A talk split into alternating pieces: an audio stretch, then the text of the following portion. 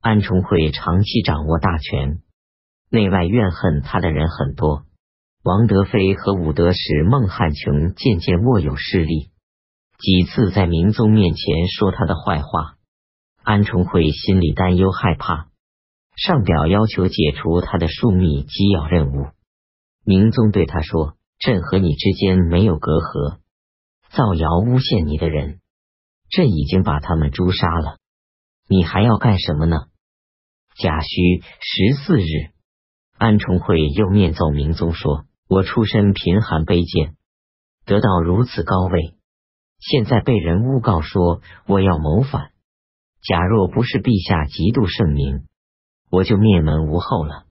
由于我才能小责任重，恐怕终究不能压制住流言蜚语，请求陛下赐给我一个外镇使命，以保全余生。明宗没有答应他的请求，安重会没完没了的反复请求。明宗发怒说：“听凭你去吧，朕不愁没有人接替你。”从前承德节度使范延光劝奏明宗留用安重会，并且说：“重会如果走了，有谁能代替他？”明宗说：“你难道不可以吗？”范延光说：“我受陛下驱使的时间还短，而且才干不及重会，怎么敢当此重任？”明宗派孟汉琼到中书省讨论安重会的问题。冯道说：“诸位果真正爱惜安令公，解除他的书要任务为宜。”赵凤说：“您失言了。”于是回奏认为大臣不可轻易变动。东川的兵马进到廊州，戍守的诸将都说董璋早就蓄谋造反，用金帛财物收买他的士兵，锐气不可阻挡。应该挖住深沟高垒来挫败他。不用十天，朝廷大军到来，贼兵自己就会退走的。郎州主帅李仁举说：“蜀兵懦弱，没有战斗力，怎能抵挡我军的精兵强卒？”于是便出狱迎战，还没有交锋就溃败回来。董璋令军队不分昼夜攻击。庚辰二十日，城池被攻陷。杀了李仁举，诛灭了他的家族。过去，董璋在后梁为将时，指挥使姚宏曾经隶属于他的部下。此时正领兵千人戍守廊州，董璋暗地给他写信诱降。姚宏把信丢入厕所，呈现后，董璋抓住姚红，责备他说：“我自行午间提拔你，今天你为何相负于我？”姚红说：“老贼，你从前在李姓妇人家当奴仆，扫马粪，得点烤肉片就感恩不尽。现在皇上用你当节度使，有什么亏负于你而造反呀？你尚且负心于天子，我受你什么恩典了？你竟说起什么相负啊？你是个奴才，本来就无耻。我是义士。”岂能干你所干的事呢？我宁可为天子死，不能同人奴共生。董璋大怒，在他的面前烧起大锅，叫十个壮汉割他的肉，自己煮来吃。姚洪至死骂声不绝。明宗把姚洪的两个儿子安置在侍卫中，优厚的抚恤他的家属。甲申二十四日，任命范延光为枢密使。安重会任职如故。丙戌二十六日，下命令削去董璋的官爵，兴兵讨伐他。丁亥二十七日，任用孟知祥兼职西南公会使，任用天雄节度使石敬瑭为东川行营都招讨使，夏鲁齐为他的副手。董璋让孟思公分兵攻打吉州，孟思公亲率进兵。打了败仗回来，董璋发怒，把他遣回成都。孟知祥免了他的官职。戊子二十八日，任命石敬瑭暂时主持东川的事务。庚寅三十日，任用右武卫上将军王思同为西都留守兼行营马步都虞候，做法属的前锋。南汉主遣派他的大将梁克珍离守攻打胶州，攻了下来，抓获靖海节度使屈成美而归，任用他的将领李进戍守胶州。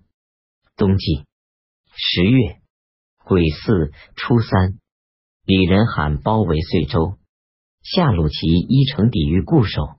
孟知祥、军都押牙高敬柔率领资州义军二万人筑起一道很长的围墙，环绕包围遂州。夏鲁齐派马军都指挥使康文通出战。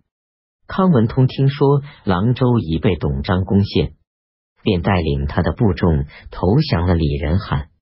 戊戌初八，董璋带领人马攻向利州，途中遇到大雨。粮墨运输跟不上，又回廊州。孟知祥听到这件事后，吃惊的说：“刚刚攻破廊州，正要挥军直下攻取利州，其主帅不敢抵抗，必然望风逃遁，我军便可缴获他的粮食仓储，占据漫天寨的险要。北方来的朝廷军队，最终也一定不能西救遂州。”现在董公偏僻的留处郎州，远离剑阁，不是上策。准备派兵三千帮助守卫剑门。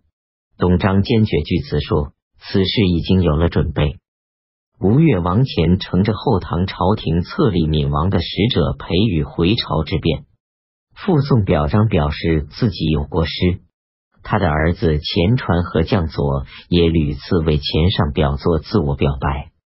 癸卯十三日，明宗下敕文，让释放两浙纲使，听其自辩。后唐任用宣徽北院使冯美左卫上将军、北都留守。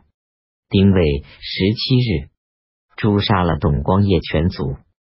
楚王马殷病危，派使者进议朝廷，请求把职位传给其子马希生。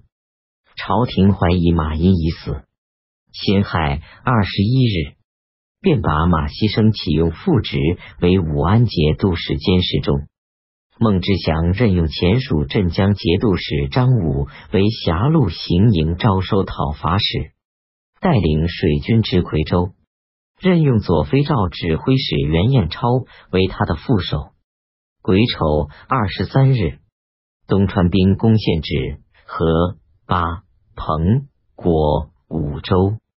丙辰二十六日，吴国左仆射同平张氏严可求去世，徐知诰任用他的长子大将军徐景通为兵部尚书、参政事，是因为徐知诰将要出镇金陵的缘故。南汉大将梁克珍攻入战城，掠取了詹城的财宝货物而归。十一月戊辰初九，张武进到达渝州。刺史张环向他投降，于是进而占领了泸州。又派先锋将朱分兵向黔州和福州进军。己巳初十，楚王马殷去世，遗命给几个儿子，要兄死弟续，放置一把宝剑在祠堂内，并说：谁要是违背我的遗命，就杀了他。他部下的诸将讨论。主张先派兵防守四面边境，然后再发布丧讯。兵部侍郎黄损说：“我们丧失了君主，还有君主，有什么要防备的？应该派遣使者到各个邻郡去说明先君去世，后君嗣位就行了。”